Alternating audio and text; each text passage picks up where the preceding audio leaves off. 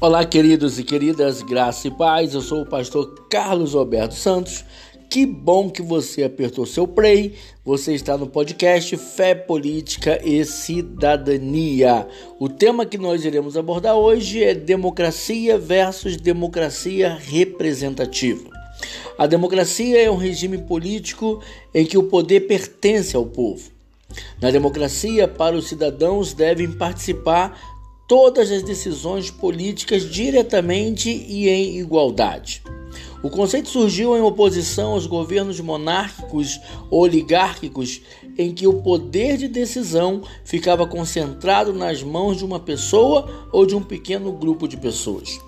A democracia surgiu na Grécia Antiga, na cidade-estado de Atenas. Nessa época, as assembleias populares tinham um grande poder sobre as decisões políticas. Esse primeiro modelo de democracia com assembleias populares foi criado pelo político grego Clístenes. A democracia representativa é a forma pela qual a população hoje em dia tem o poder de escolher seus representantes para que os mesmos possam legislar e executar os benefícios em prol do povo.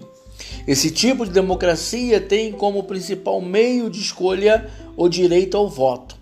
Nessa democracia, cabe também ao povo fiscalizar os seus representantes, pois o cidadão tem um poder maior de colocar e tirar quem está no poder, no qual o povo escolheu para tomar decisões políticas em nome dos seus representados.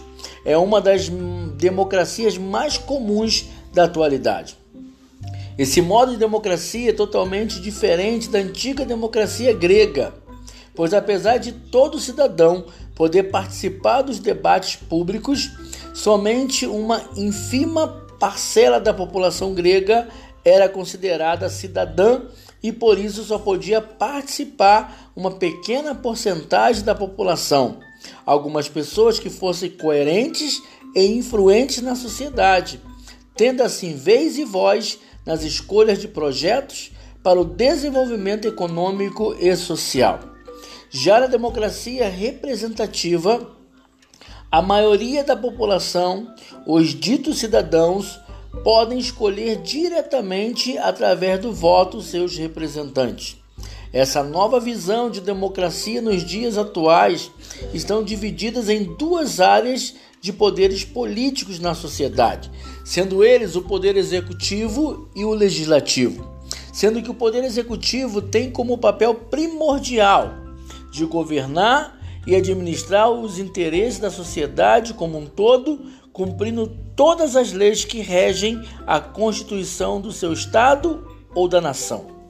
O Poder Legislativo é responsável por criar leis que regulam o Estado, pelas quais a sociedade tem o papel de obedecê-las e responsável por fiscalizar o Poder Executivo. Mas quem fiscaliza o Poder Legislativo?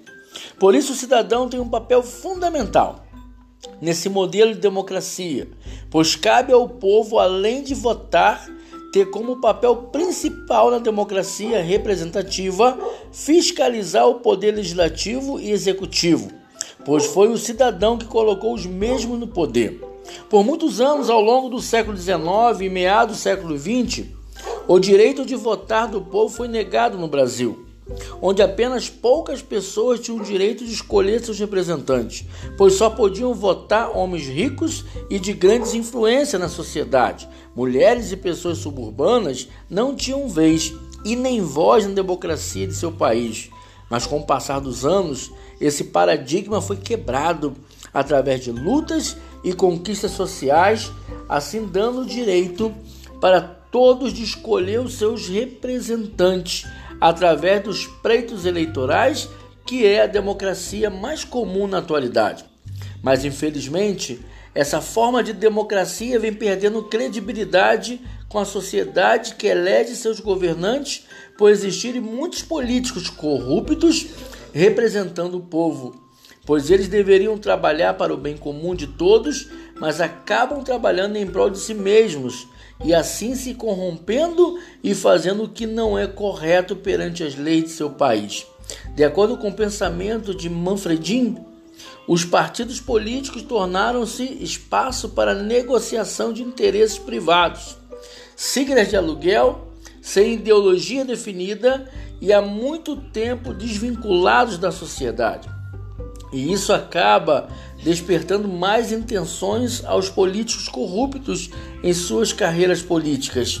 Assim, muitas vezes comprando votos que os levam ao poder, o que deveria ser algo espontâneo do eleitor, acaba sendo algo criminoso e arriscado para o futuro de todos. Mas apesar disso, é preciso crer na política, perceber que a maioria do que se contesta é culpa justamente do afastamento do cidadão da sua missão, do seu dever. A aversão à política causa mais estragos do que possamos imaginar. É necessário atestar isso.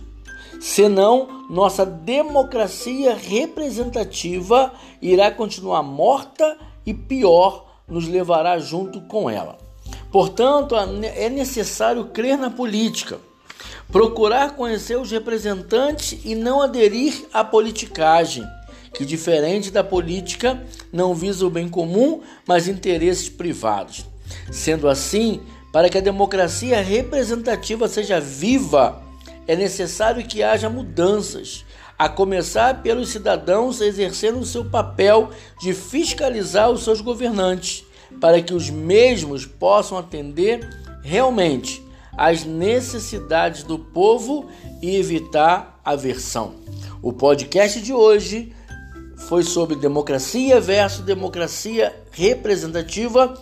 Espero que você tenha gostado. E para finalizar, gostaria de deixar um pensamento do de Platão, né, que diz: a democracia é uma constituição agradável, anárquica e variada, distribuidora de igualdade, indiferente a iguais e a desiguais.